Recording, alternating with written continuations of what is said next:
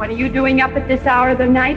What are you doing up at this hour of the night? Prevention of crime. Every hour of the day and night.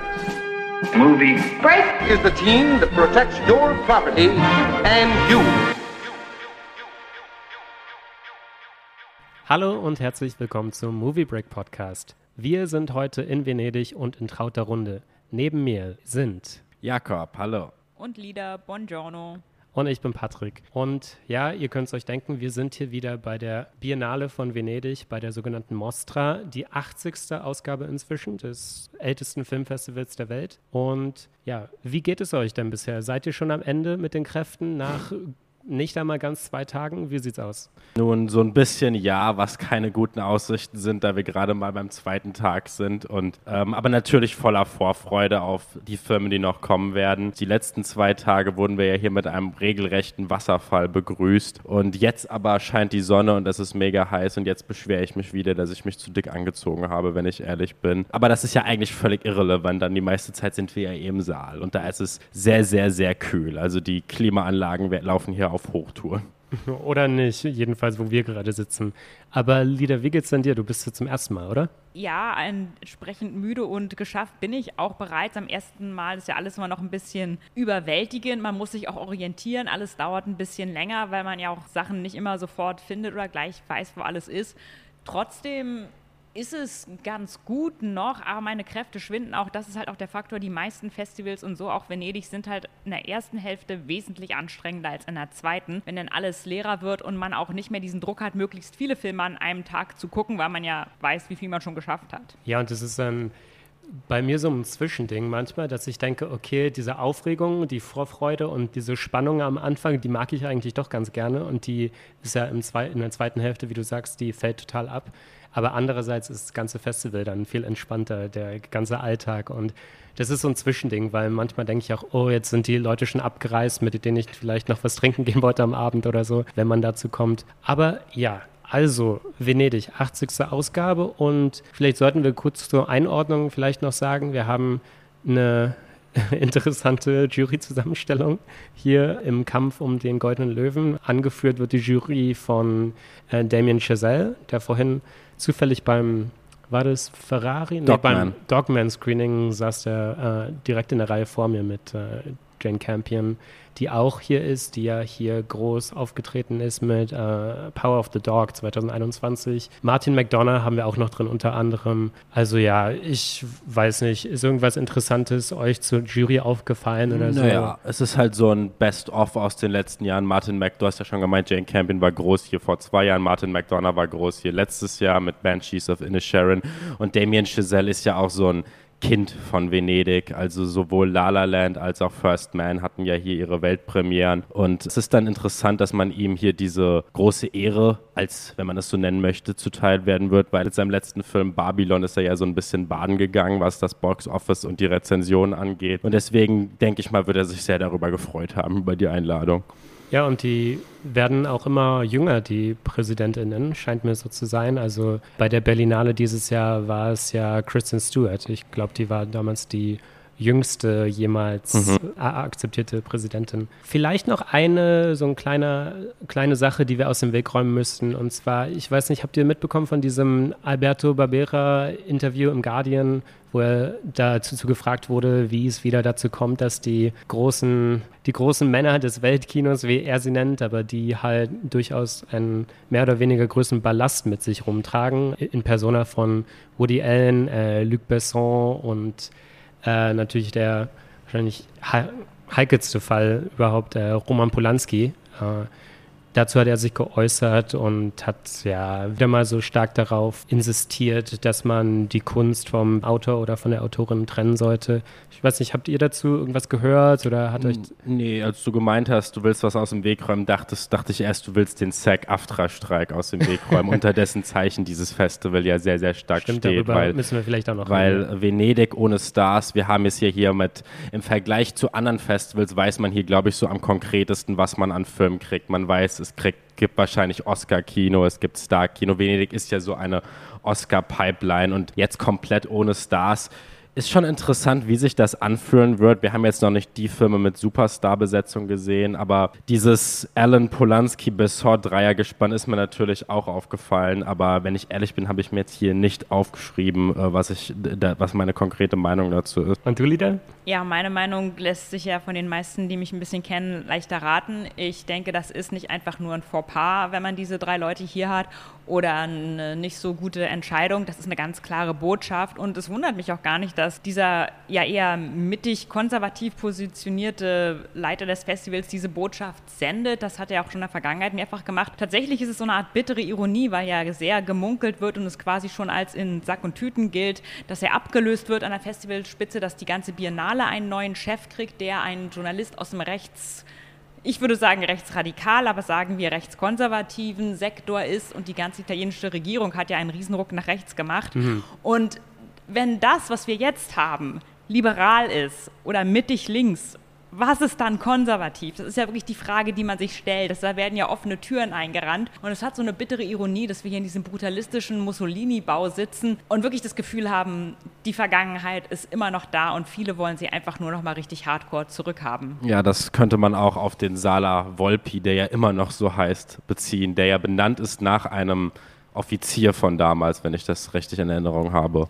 Ja, nach irgendeinem hohen Verantwortlichen damals und Warum das so ist, ist irgendwie, weil der dann später noch rehabilitiert wurde oder so. Aber die haben eine lange Geschichte hinter sich, die sowohl erst von der Nazifizierung und dann von der Entnazif Entnazifizierung so ein bisschen geprägt ist. Aber ja, die, den Gebäuden sieht man auf jeden Fall die Vergangenheit hier noch an. Und ja, einen Tag bevor das Festival begonnen hat, waren wir auch noch, also zumindest Jakob und ich, ich weiß nicht, ob du da warst, Lieder. Es gab so eine kleine Vorführung vom Orson Welles Kurzfilm Nee, da war ich nicht, da war ich noch auf der Anreise. Ah ja.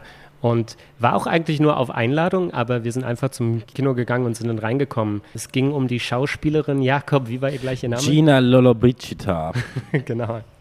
Also ist sie das so im Gedächtnis geblieben, weil ich fand diesen Orson Welles Film besonders äh, super spannend. Also der ist so in 27 Minuten ganz kompakt erzählt, aber da zeigt sich wirklich, wie, wie der Mann in vielerlei Hinsicht seiner Zeit voraus ja, war. Also in relativ knapper Zeit strahlt er mal wieder sein typisches Charisma aus und nimmt auch durch seinen Stil, wie er auch in F4 Fake quasi die komplette moderne Art der Berichterstattung völlig vorweg und dekonstruiert es ja auch mit. Also ich verfall dem Typen auch mit jedem Film, den ich von ihm sehe.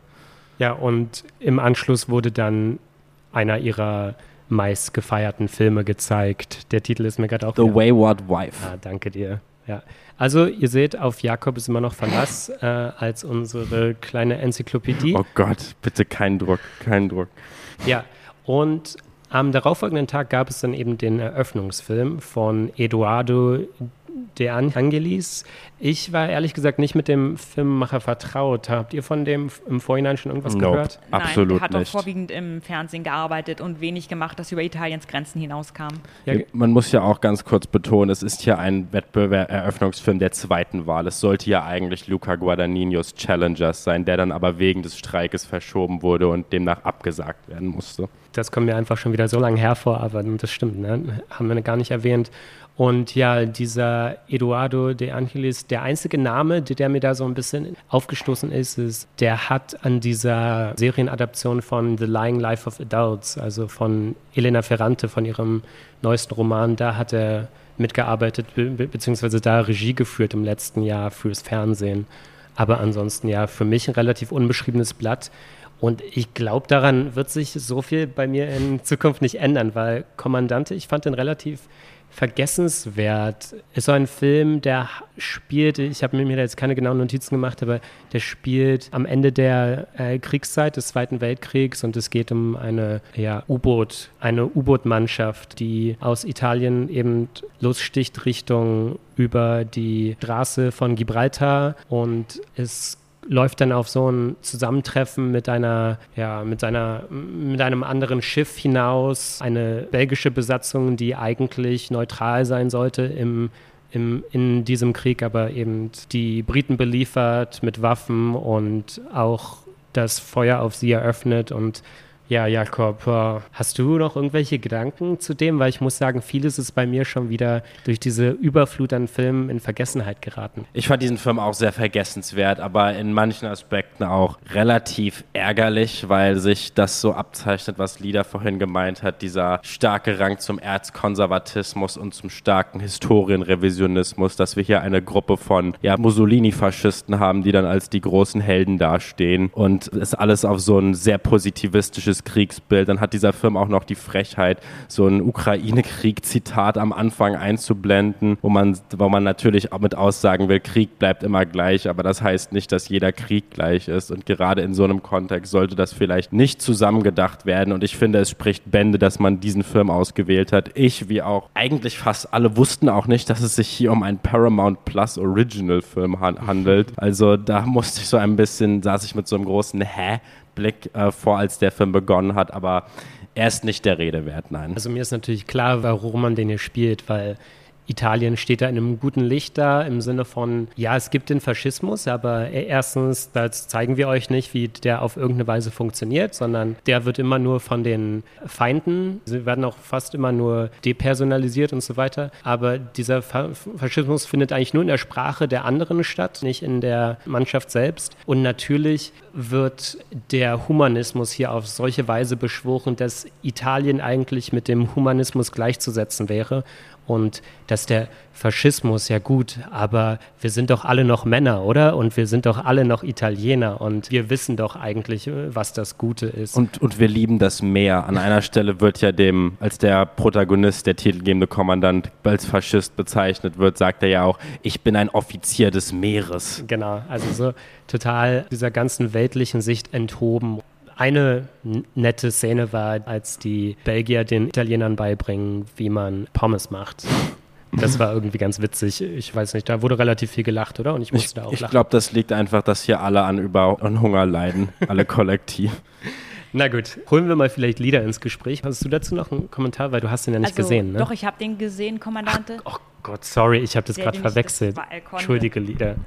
Ähm, Jakob hatte schon sehr gut ähm, auf den Punkt gebracht, also der Humanismus wird hier eingesetzt, um den Faschismus zu bewerben. Und paradoxerweise ist es ja auch so, dass das, was in der Film die ganze Zeit sagt, wir sind Italiener, wir sind gar nicht die Faschisten, dieser völkische Stolz, dieser Gedanke einer genetischen Überlegenheit, weil man, wie der Offizierscharakter im Mittelpunkt es einmal ausdrückt, 2000 Jahre Zivilisation hinter sich hat, ja genau auch den deutschen Narzissmus spiegelt, nämlich diesen Gedanken, wir sind das überlegene Volk, einfach weil wir dieses tolle Blut haben, diese tolle Ahnengeschichte, ob das nun imaginiert oder real ist. Aber da wird eben in dem Moment, wo man sich davon distanzieren möchte, das Ganze wieder bestätigt. Und insofern ist der Film halt ja programmatisch in jeder Hinsicht für diese neokonservative Ära, die hier heranbricht. Ja, ja. ich, ich glaube, Giorgia Meloni, die wahrscheinlich gestern im Publikum saß, wird er gefallen haben. ja, und wirklich die, dieser ganz klare Kontrast hier sind die Belgier, die nur noch mal sagen, wir hätten euch nicht gerettet. Ne? Aber ihr habt es mit uns gemacht und warum eigentlich? Ach ja, die Italiener.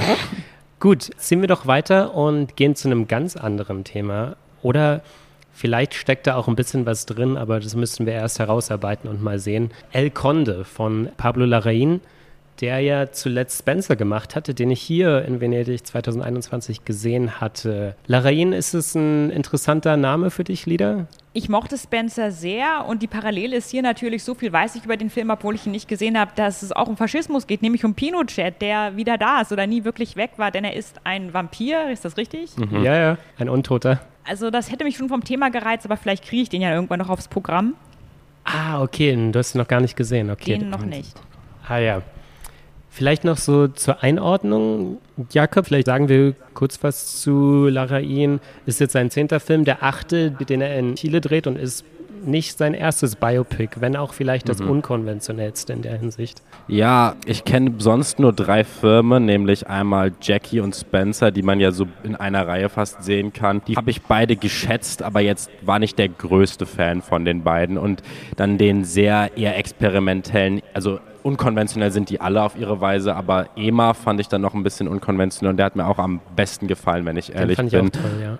Und der hier ging jetzt in eine sehr eher konkrete Richtung, habe ich das Gefühl. Auf dem Poster stand schon direkt eine Satire von Pablo Larraín für den Fall, dass ihr es nicht mitbekommt. Aber das geht ja auch von der Grundprämisse. Claude Pichot, a.k.a. Daniel Lopez, a.k.a. El Conde, der Grafvampir, der Leute aussaugt. Also das ist ja eine rennende Metapher, könnte man sagen. Ja, es geht so ein bisschen darum, dass dieser Pinoche damals die französische Revolution schon miterlebt hat. Wir sehen so eine kleine Szene, wie Marie Antoinette guillotiniert wird und dann entwickelt er sich eben über die Jahrhunderte weiter, hat so ein Cape auf, wie so ein Superheld und fliegt durch die Nacht. Und ja, vielleicht müssen wir was ein bisschen zur Ästhetik sagen, oder? Weil das ist mir schon übel aufgestoßen, diese Netflix-Ästhetik. Ja, also ich muss sagen, ich hatte mich eigentlich auf die Ästhetik sehr gefreut, weil die Filme Jackie und Spencer sahen ja unfassbar schön aus und besonders Spencer und als ich gesehen habe, dass der Kameramann Ed Lachmann ist, also der Stammkameramann von unter anderem Todd Haynes oder ähm, Ulrich Seidel auch, auch. Ulrich Seidel und der auch mit Werner Herzog auf dem Vulkan war. Also ich finde, das ist einer der ganz großen Kameraleute und die Kameraführung, wie die Kamera am Anfang dieses dieses, diese Kammer von ihm abtastet, immer wieder ihn umkreist, fand ich spitze. Aber dann kommt dieses Color Grading, dieses Schwarz-Weiß, das so total enttönt aussieht und total auf Fernsehästhetik aussieht. Es sieht gelinde gesagt einfach schrecklich und algorithmusgesteuert aus, wenn du mich fragst. Ja, ich glaube, mich hat da am meisten gereizt, also positiv, wenn das so eine Art Silhouette wurde. Also wenn, mhm. wenn es fast zweidimensional wurde. Ich glaube, dann fand ich den Film am interessantesten. Aber ja, ich würde dir da total zustimmen. Das ist, ich habe das Gefühl, ich habe das genauso gesehen, auch wenn man im Pressematerial sehen kann, oh, die haben eine eigene Kamera dafür zusammengestellt und so. Aber ehrlich gesagt, ich sehe da nicht so irgendwie was Neues daran. Vielleicht noch, was auch vielleicht spannend ist, ist, dass dieser Film viel in Patagonia gedreht wurde. Das ist so ein, eigentlich ja so ein Hinterland ne? in, in Chile, wo es auch sehr, sehr kalt wird. Die haben auch so in Kälte gedreht. Und so wie wir da so ein Familienanwesen sehen, das eigentlich total verlassen im Niemandsland ist, ist auch diese Location dort Niemandsland. Und es musste erst wieder alles so vor Ort aufgebaut werden, so mit Rohren und Infrastruktur und so weiter. Und das ist ja im Grunde spiegelt diese, diese Location dort ja auch das Thema, dass dieser untote Pinochet in der Bevölkerung noch herumgeistert und dass der irgendwie wie auf eine gewisse Art widerständig ist und sie sich nicht aus der Geschichte tilgen lässt. Ich finde, dieser Film hat es, hatte mich am Anfang, also ich finde, der Film hat es relativ geschafft, eine Atmosphäre aufzubauen durch gerade eben die Kameraführung, jetzt weniger die Optik, durch die ganze Ausgangsprämisse. Wie ist es denn mit dem Voice-Over? Können wir darüber reden oder sollten wir das eher nicht Wir können es ansprechen, weil es wirklich sehr, sehr omnipräsent ist. Ich finde, es ergibt am Anfang definitiv Sinn. Es schafft so eine schön Gothic-mäßige Einführung in diese Welt, die ja dem Stoff innewohnt. Aber es wird viel zu exzessiv äh, verwendet. Man hat das Gefühl, hier versucht man durch das Voice-Over Sachen zu kommunizieren, weil man sich nicht fähig fühlt, diese visuell zu kommunizieren. Ich muss auch sagen, der Film ist gut blutig. Also er hat ein paar, paar harte Gore-Effekte. Das fand ich am Anfang erstmal so ein bisschen angenehm, weil sowas sieht man ja auf solchen Arthouse-Festivals nicht. Aber auch das nervte mich dann irgendwann, weil die so sehr auf sich selbst aufmerksam gemacht haben und man irgendwann dachte, okay, hier geht es nur darum, so ein Weinschwenker-Festival-Publikum mal so ein bisschen zu schocken und das Ganze läuft sich dann so ein bisschen tot. Ich fand die Witze eigentlich relativ lustig. So einer seiner großen Träume ist es ja, dass er unbedingt Den Haag zerstören will. Ja, ja. Oder, er ist ähm, konsequent gegen jede Revolution. Und das, ich habe auch noch nie diesen Volkswitz, Hitler hatte nur einen Hoden. Ich habe das noch nie in einem Film irgendwie so angesprochen gesehen und hier wird es jetzt angesprochen. Aber das ist alles nur so in der ersten Hälfte präsent. Je mehr sich dieser Film auf diese Intrige, die in der Familie herrscht, manche Mitglieder von seiner Familie, oder nee, es ist erst, es ist sein Butler, ist ja auch ein Vampir, aber seine Frau ist zum Beispiel kein Vampir und bettelt ihn seit 60 Jahren an, ihn, endlich ihn zu beißen. Und da, der Film verstrickt sich dann so in so eine merkwürdige einige Konflikte, die er nie wirklich interessant auserzählen kann. Und ich finde, dieser Film läuft sich tot, bis es im dritten Akt dann so einen relativ harten Twist gibt, wo der Film mich dann plötzlich wieder hatte und dachte, okay, jetzt wird es wenigstens richtig schön Balls to the Wall crazy, aber auch dann verflacht jetzt wieder ein bisschen. Ich habe mir hier noch aufgeschrieben, dieser Film ist so ein bisschen wie eine Inver Inversion von den Filmen von Peter Greenaway in der Art und Weise, wie hier der Faschismus dekonstruiert werden soll. Auch die Musik erinnert sehr an Michael Nymans Stück, das hier in Der Koch der Dieb, seine Frau und ihr Liebhaber sehr stark präsent wird. Äh, leider und nur halt in Schwarz-Weiß, während die Filme von Greenaway natürlich sehr, sehr farbenfroh sind. Aber auch das bleibt auf einer mir zu oberflächlichen Art und Weise. Also mich hat dieser Film dann doch leider sehr enttäuscht zurückgelassen. Okay. Ja, ich glaube, wir gehen mal zum nächsten Film einfach, damit wir auch Lieder hier wieder ins Boot holen können. Und das ist natürlich das Filetstück des heutigen Tages, zumindest was so die Namen angeht. Das ist Michael Manns Ferrari, ein Film, auf den sich wahrscheinlich niemand so gut vorbereitet hat wie Jakob, weil der nochmal die ganze Michael Mann-Filmografie durchgegangen ist. Aber gehen wir doch mal lieber zu einer Person, die wahrscheinlich nicht so halshoch Fan ist wie Jakob. Ja, ich fand trotzdem das Thema interessant und die Verbindung zum Faschismus ist hier immer noch da, denn Enzo Ferrari hat ja in seiner Fabrik, ob es nun gezwungenermaßen war oder eher freiwillig, das denn die Historikerinnen unter euch klären, auch für die Rüstungsindustrie von Mussolini produziert während des Krieges, das war auch durchaus manchmal so, dass Fabriken dazu abkommandiert wurden. Also man hatte dann nicht so viel zu sagen, aber schon wie gut er da rausgekommen ist, lässt annehmen, dass er da gut verknüpft war und äh, so oder so seine Erfolge gehabt hätte.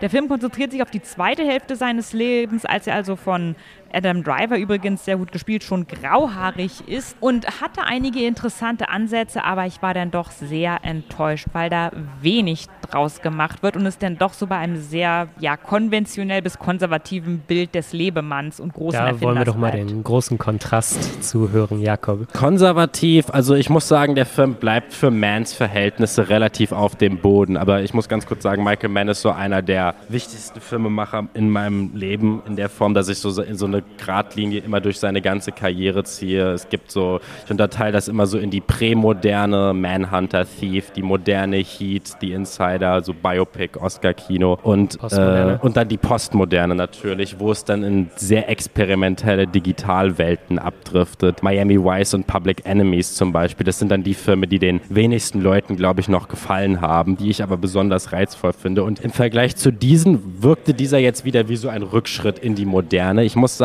ich war von dem Stil, auch wenn ich den Film optisch wunderschön finde, so ein bisschen enttäuscht, weil hier so keinerlei, keine wirkliche Spielerei gibt, äh, Spielereien gibt. Also der ganze Film ist sehr, sehr hochprofessionell, sehr, sehr traditionell erzählt. Ich muss auch sagen, ich bin am Anfang sehr, sehr auf, hab sehr, sehr aufgeatmet, als mir klar wurde, nein, dieser Film beginnt nicht mit dem kleinen Enzo, der als Kind mit seinen Spielzeugwägen spielt. Und nein, wir konzentrieren uns hier nur auf konkret ein Jahr, das Jahr 1957, wo der Ex-Rennfahrer, Schrägstrich Autohersteller Enzo Ferrari mehr oder weniger vor dem finanziellen oder kurz vor dem finanziellen Ruin steht, resultierend aus einem Disput mit seiner Ehefrau, Schrägstrich Geschäftspartnerin Laura, die ihm seine finanzielle Autonomie nicht, nicht gönnen möchte. Gleichzeitig, so sehr hat er auch ein Imageproblem, so sehr er sich bemüht, alle Journalisten der Welt zu manipulieren, äh, schafft er es nicht, zu seiner neuen Bezie Beziehung Lina Ladi und seinem un unehelichen Sohn Pietro zu stehen. Pietro, das ist der heutige Führer von Ferrari. Also er hat es dann später alles geerbt. Schließlich setzt er dann alles auf einer Karte und lässt seine neue Konstruktion in dem Mille Maglia Rennen, einem 1000 Meilen, antreten. Es ist ein Film, der es in diesem relativ kondensierten Rahmen äh, schafft, eine große Reflexion um Schuld und uneingestundene Schuld, über Ruhm und Vermächtnis und über, ich glaube, das ist so eine Art Trend, den wir im momentanen Kino sehen, also nach Oppenheimer, wo es um die Verhandlung von den Menschen, die diese unaufhaltsame, erschreckend unaufhaltsame, beschleunigende Moderne erschaffen hat, der wir nicht mehr entkommen können und die uns jetzt endgültig einholt, so wie auf einer Rennstrecke. Ich habe vor allem ein, oder möchte jemand kurz was zu sagen? Ah, nee, vielleicht nur, weil ich mag das immer, wenn wir noch so ein bisschen Kontext hier einstreuen, damit es noch so ein bisschen sich noch so ein weiteres Bild ergibt. Also Es gab ja vor gar nicht so langer Zeit diesen Ford v Ferrari von äh, James Mangold. 2019 hatte ich damals auch in Toronto gesehen. Und da war ja Michael Mann schon Produzent bei dem Film. Also man könnte sich vorstellen, dass vielleicht da schon die Faszination so im, Standen, im Entstehen war. Nee, nee, das ist ein ganz langjähriges Projekt von ihm. Also er wollte den Film schon 2000 Ah, drehen. verstehe. und man hatte auch so das Gefühl, dieser Ford wie Ferrari ist eigentlich ein Projekt von ihm gewesen, das er dann abgegeben hat an James Mangold. Aber jetzt hat er ihn dann doch gedreht. Ja, ja. Und ist er dieses Jahr 80 geworden, hat sein Ja. Jubi- Jubiläum gefeiert. Und das letzte größere Projekt war eigentlich Tokyo Vice, diese HBO-Serie, wo er den Pilot gedreht hat. Aber davor war ja der letzte Film Black, Black Hat. Also das ist ja schon acht Jahre her oder so. der ein großer Flop Genau. außerdem war. Also schon erstaunlich, dass er jetzt da so wieder ganz groß am Start ist hier. Wir haben noch in den Nebenrollen oder an den anderen Rollen Shailene Woodley und Penelope Cruz. Die spielen jeweils die Geliebten bzw. ehemaligen Geliebten bzw. was, was auch immer. Ja, und ich fand auch im Prinzip lässt er sich so ein bisschen einordnen in die jüngste Vergangenheit von Hollywood und so weiter, wo, wo es immer darum geht, wie sind Geschäfte eigentlich entstanden, so wie sind Businesses entstanden. Wir hatten ja dieses Jahr allein schon drei, vier, fünf von diesen großen Sachen. Also wir hatten den über BlackBerry, ne, und wir hatten Air, genau. Ja, stimmt. Wir haben ja jetzt dieses merkwürdige Business-Kino oder wir drehen zwar einen Eat the Rich-Film nach dem anderen, aber trotzdem drehen wir irgendwie auch ganz viele Filme darüber, wie geil irgendwelche Business-Leute sind. Ja, und auf so einer ganz fundamentalen Ebene. Also, Lieder hat es vorhin schon angesprochen, aber ich will es nochmal betonen. Also, das Make-up ist hier wirklich und das Hairstyle ist ganz großartig. Also, ich finde, Adam Driver, sehen wir mal von der Sprache ab. Ich nehme ihm den Italiener Tag und Nacht ab. Also, ich finde, der sieht hier ganz großartig aus. Also, ein bisschen auch so eine Referenz, hatte ich das Gefühl, an Collateral. Also, wie dieses graue Haar so nach hinten gegelt ist und so, ist natürlich typisch italienisch, aber hat auch so ein bisschen mich daran erinnert. Es war mutig, Adam Driver nach House of Gucci nochmal als Italiener zu besetzen. Das muss man sagen. Aber ich finde auch generell, die Filme von Michael Mann sind ja immer extrem starbesetzt. Also man hat ja das Gefühl, mit Al Pacino und De Niro in den 90ern, Tom Cruise Anfang der 2000er, Chris Hemsworth oder zuletzt in Black Hat oder auch Johnny Depp 2009 in, in Public Enemies. Er pickt sich immer so den angesagtesten Schauspieler eigentlich heraus. Ist Adam Driver jetzt der angesagteste? Wahrscheinlich nicht, aber einer der angesagtesten. ja. Und die Figur, die er hier spielt, ist, wir haben es hier mit einem ganz klassischen Fall zu tun, wo ein Regisseur eine historische Figur nimmt und diese sich aneignet. Also Enzo Ferrari gliedert sich sehr in dieses Bild der nach Kontrolle suchenden, getriebenen Männern, die nichts, die keinen Platz in ihrem Leben eigentlich für irgendjemanden haben oder die niemanden in ihr Privatleben direkt lassen, die nur ihre Transzendenz am Horizont finden können. Also es gibt in, im positiven Sinne gibt es den Detektiv in Manhunter, am ambivalentesten sind es wahrscheinlich Vincent und Neil in Heat und dann am negativsten bis jetzt ist es oder am unromantisiertesten ist es dann Vincent in Collateral. Und das hier ist definitiv eine Figur, die sich auf die eher unromantisierte Weise einordnet. Und deswegen gibt es hier auch nicht den typischen Michael Mann-Shot. Ein Mann schaut zum Horizont und entdeckt irgendetwas Transzendentes dort, irgendein Gefühl der Freiheit. Es gibt nur einen Moment, einen Moment, wo wir einen Horizont haben, nämlich als sie sich La Traviata anschauen. Aber auch hier darf er dann nur auf einer Bühne existieren. Ja, das Transzendale und diese großen Männerfiguren, das ist auch das, was mir so ein bisschen übel aufstößt. Eben gerade weil die kritischen Aspekte dieser Figur zwar gezeigt werden, zum Beispiel, dass er seinen eigenen kleinen Sohn, also er hat zwei Söhne, der erste ist früh verstorben, der zweite Sohn lebt bei seiner Mutter und da in Italien damals Scheidung nicht möglich war, erkennt er den Sohn auch nicht an, um damit sein Image nicht zu schaden. Und wie arschig eigentlich so ein Verhalten ist, das zeigt der Film niemals, sondern er rechtfertigt das indirekt, weil solche Männer wie Ferrari eben in den Augen der Inszenierung größere Ziele haben und die Frauen hier auch komplett auf den häuslichen Raum beschränkt sind. Also die Frauen sind die Geliebten, die irgendwo zu Hause sitzen mit einem Kind oder die Ehefrauen, die trauernd zu Hause sitzen. Und die kommen überhaupt selten als irgendwas anderes vor und wenn dann eher störend im großen Werk des Mannes, auch wenn es da dann ein paar Szenen gibt, wo Penelope Cruz ihn mal unterstützen kann, ist das dann eben doch wieder so geframed, das Beste, was eine Frau tun kann, ist einen Mann zu unterstützen und bloß nicht ihre eigenen Ziele zu verfolgen. Insofern der Moment, der mich an dem Film eigentlich wirklich rausgerissen hat und mir echt gezeigt hat, wow, das hätte nochmal ganz anderer Film sein können, war das, was das ähm, Mille Miglia Rennen so bekannt macht, sogar für Leute, die gar keine Ahnung vom Rennsport haben. Es gab da einen riesen Unfall und einen der, nicht der todesreichsten der Renngeschichte, aber der blutigsten der Renngeschichte und der berüchtigsten der Renngeschichte, als nämlich ein Auto da in die Zuschauermenge gekracht ist. Und das sehen wir hier in, wirklich in, in voller Realität. Mit Details, von denen ich nie erwartet hätte, dass dieser Film die zeigt. Ich hätte gedacht, dass dieser Unfall entweder gar nicht zur Sprache kommt oder nur ganz diskret abgehandelt wird. Und das fand ich sehr mutig. Und davon hätte ich von diesem Mut und diesen Schockmomenten, die niemand in diesem Picture Perfect Italien der 50er und 60er erwartet. Ja, und hier kommt, glaube ich, dieser digitale Realismus, der dich, Jakob, auch so interessiert. Hier kommt er voll zur Geltung, weil was du sagst wieder ist wirklich so, also in vollsten Details wird hier gezeigt, wie so ein Auto wirklich auf so eine Menschenmasse fliegt und über sie hinwegrollt und so weiter. Und ich habe das Gefühl, die größtmögliche Schärfe wurde hier dafür gewählt, für diesen einen Moment. So weit sogar, dass es fast schon irreal wirkt. Ja, es ist so detailreich dieses Bild. Also ja, das war auch einer. Ich habe das vorhin schon im Vorgespräch zu Jakob gesagt und das war einer dieser Momente, die mir sehr gefallen haben, weil der so, der kommt aus diesem manchmal ein bisschen klobigen, fand ich, weil der schon sehr den Konvention eines Biopics so ein bisschen verhaftet, weil, was du auch angesprochen hast, Lieder mit der Rolle der Frauen, die eigentlich nur im Haus sein dürfen. Und natürlich, klar, wir haben ganz am Anfang etabliert, wie Penelope Cruz auf ihn schießt, wenn er nicht sich an die internen Regeln hält und so.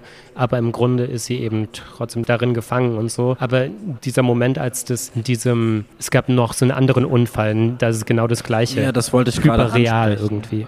Ich finde, dass äh, gerade durch das, diese Ansage, die er dann macht über den verstorbenen Rennfahrer, das bringt ja seine Figur, seinen absoluten Pragmatismus und auch seinen Sexismus ja sehr auf den Punkt, wo er dann sagt, ja, ich bin nicht schuld, dass der Rennfahrer tot ist, die Mutter ist schuld, weil die hat ihn ja dazu gedrängt. Verstehst du? Ja, und ja, also ich würde mich dahingehend auch nicht dazu anschließen, dass der Film sich, also ich finde, der Film ist sich auf jeden Fall dessen bewusst, was da passiert. Also ich finde, der ist total amoralisch und der glorifiziert meiner Meinung nach auch nicht diesen Enzo Ferrari. Also mir ist er jetzt nicht als Held erschienen. Und ich meine, eine der größten Lösungen des Films ist ja, dass Enzo, der immer, wie Jakob sagt, so als krasser Pragmatiker dargestellt wird, dass es da dann auch so darum geht, wie man mit der Presse umgeht, wie man Bestechungen arrangiert arrangiert und so weiter. Und ja, mir kam das jetzt nicht wie die Darstellung eines Helden vor. Ja, also es gibt natürlich diesen Moment in der Kirche am Anfang, wo alle an den Stoppuhren sind, wie so, als ob die Messe eigentlich ihm gewidmet ist und auch der Pastor irgendwas von dem Gott des Metalls erzählt wird, wo eigentlich jedem klar wird, jetzt ist Enzo gemeint in dem Sinne. Ich finde nur, das ist jetzt für mich persönlich ein Moment, der so überzogen ist, dass er wieder so ins relativ Groteske driftet. Ich denke mal, dieser Film lässt genug Freiraum, um ihm ambivalent gegenüberzustehen. Aber dann haben wir noch mehr zu diesem Dreigespann aus Kommandante, Conde und Commodatore zu sagen, die Enzo ja genannt wurde. Ja, wir, wir hätten noch einen kleinen Film und zwar Dogman von äh, Luc oh, Besson. Ja. Wir, wir, wir, verlieren vielleicht nicht zu viel Zeit auf den, aber ja, Luc Besson ist allen bekannt, das fünfte Element, Leon, The Professional. Und sind doch alle seine, sein Privatleben ist uns allen auch spätestens seit Leon sehr gut vertraut. Und ja, Dogman, was ist das für ein Film? Also ich muss schon ganz schnell sagen, das ist für mich Luc Bessons Joker, oder? Wie habt ihr das gesehen? Ja, wahrscheinlich. Also mit nicht nur an der vom System enteigneten Subjekt, sondern auch bis hin zur weißen Schminke vor dem Spiegel sind hier genug Ikonografien aus Joker vorhanden, nur halt nicht so großartig wie Joker in meiner Ja, Augen. Luc Besson hat jetzt nämlich was rausgefunden, nämlich hat gemerkt, krass, queere Menschen, Frauen, Menschen mit Behinderung, schwarze Menschen, People of Color, die existieren. Und weil die jetzt auch mal ab und zu im Kino vorkommen, hat Luc Besson sich gedacht, dann mache ich jetzt auch mal so einen Film. Und ich denke, dass dieser Film hier läuft mit solchen Figuren, die aber wieder von einem weißen, straighten, vorbelasteten Oberschichtsmann inszeniert werden, zeigt genau, wie sich manche Institutionen Fortschritt vorstellen. Dass sie nicht einfach bereit sind, diese Leute ihre eigenen Geschichten zu erzählen, denn das ist das, was wir wollen. Wir wollen nicht, dass irgendjemand kommt und sagt, ich erzähle jetzt deine Geschichte, so wie ich sie sehe. Und es ist doch wieder so geframed in den ganzen Klischees sondern dass man seine eigenen Geschichten erzählen kann und dass man diese Leute dann hier auch eben als Autoren präsent haben müsste. Nein, es ist wieder durch Luc Besson, der natürlich alle Klischees bedient. Zum Beispiel, dass Queerness entsteht durch Traumatisierung, dass es eben die Folge ist von Misshandlung oder dass man irgendwie degeneriert ist, dass Behinderung und physische Defekte direkt mit Queerness in Verbindung gebracht werden, als ob das eine was mit dem anderen zu tun hätte, dass ähm, es nur eine Performance ist und gar nichts mit einer irgendwie Orientierung zu tun hat. Der Film hat so viele Probleme, dass die Story eigentlich irgendwann scheißegal wird und die ist auch wirklich nicht so gut. Es ist mir nur aufgefallen, dass, muss ich noch ganz kurz sagen, der letzte Film, den ich in normalen Presse gesehen habe, war der ganz furchtbar schlechte Doggy Style, alias englischer Titel Strays. Ja. Und sowohl in diesem Film Doggy Style als auch in dem Luc Besson-Film gibt es ein, eine Szene, wo ein Hund einem Mann ganz unangenehm ins Gemächt beißt. Und da dachte ich, was ist los? Was ist los, dass diese bizarre Parallele hier in zwei Filmen auftaucht? Naja, dass die, die Angst vor der Entmännlichung durchzieht doch momentan das Kino, hat man das Gefühl. Ähm, aber ich gebe dir recht, ich habe zu diesem Film eigentlich nicht so viel zu sagen. Naja, nur kurz vielleicht, weil wir haben noch gar nicht gesagt, worum es da geht. Also nur, es gibt ja diese Apple-Serie, glaube glaube ich, ähm, Raised by Wolves und das hier, der könnte auch den Titel tragen, Raised by Dogs. Also es geht um einen so Jungen aus der Unterschicht in New Jersey und der ja, wächst in so einem ganz regressiven Haushalt auf, wo der Mann, der Patriarch, also nicht, dass diesen Figuren irgendwie weiter Charakter oder Motivation oder irgendwas gegeben würde, aber da ist halt so sofort klar, äh, wenn der Sohn irgendwas Falsches macht, dann wird er vom Vater geschlagen oder was auch immer. Aber was dann eines Tages passiert, als er sagt, dass er seinen Hunden mehr verbunden ist als der Familie, ist, dass er eben zu den Hunden in den Käfig gesperrt wird im Garten.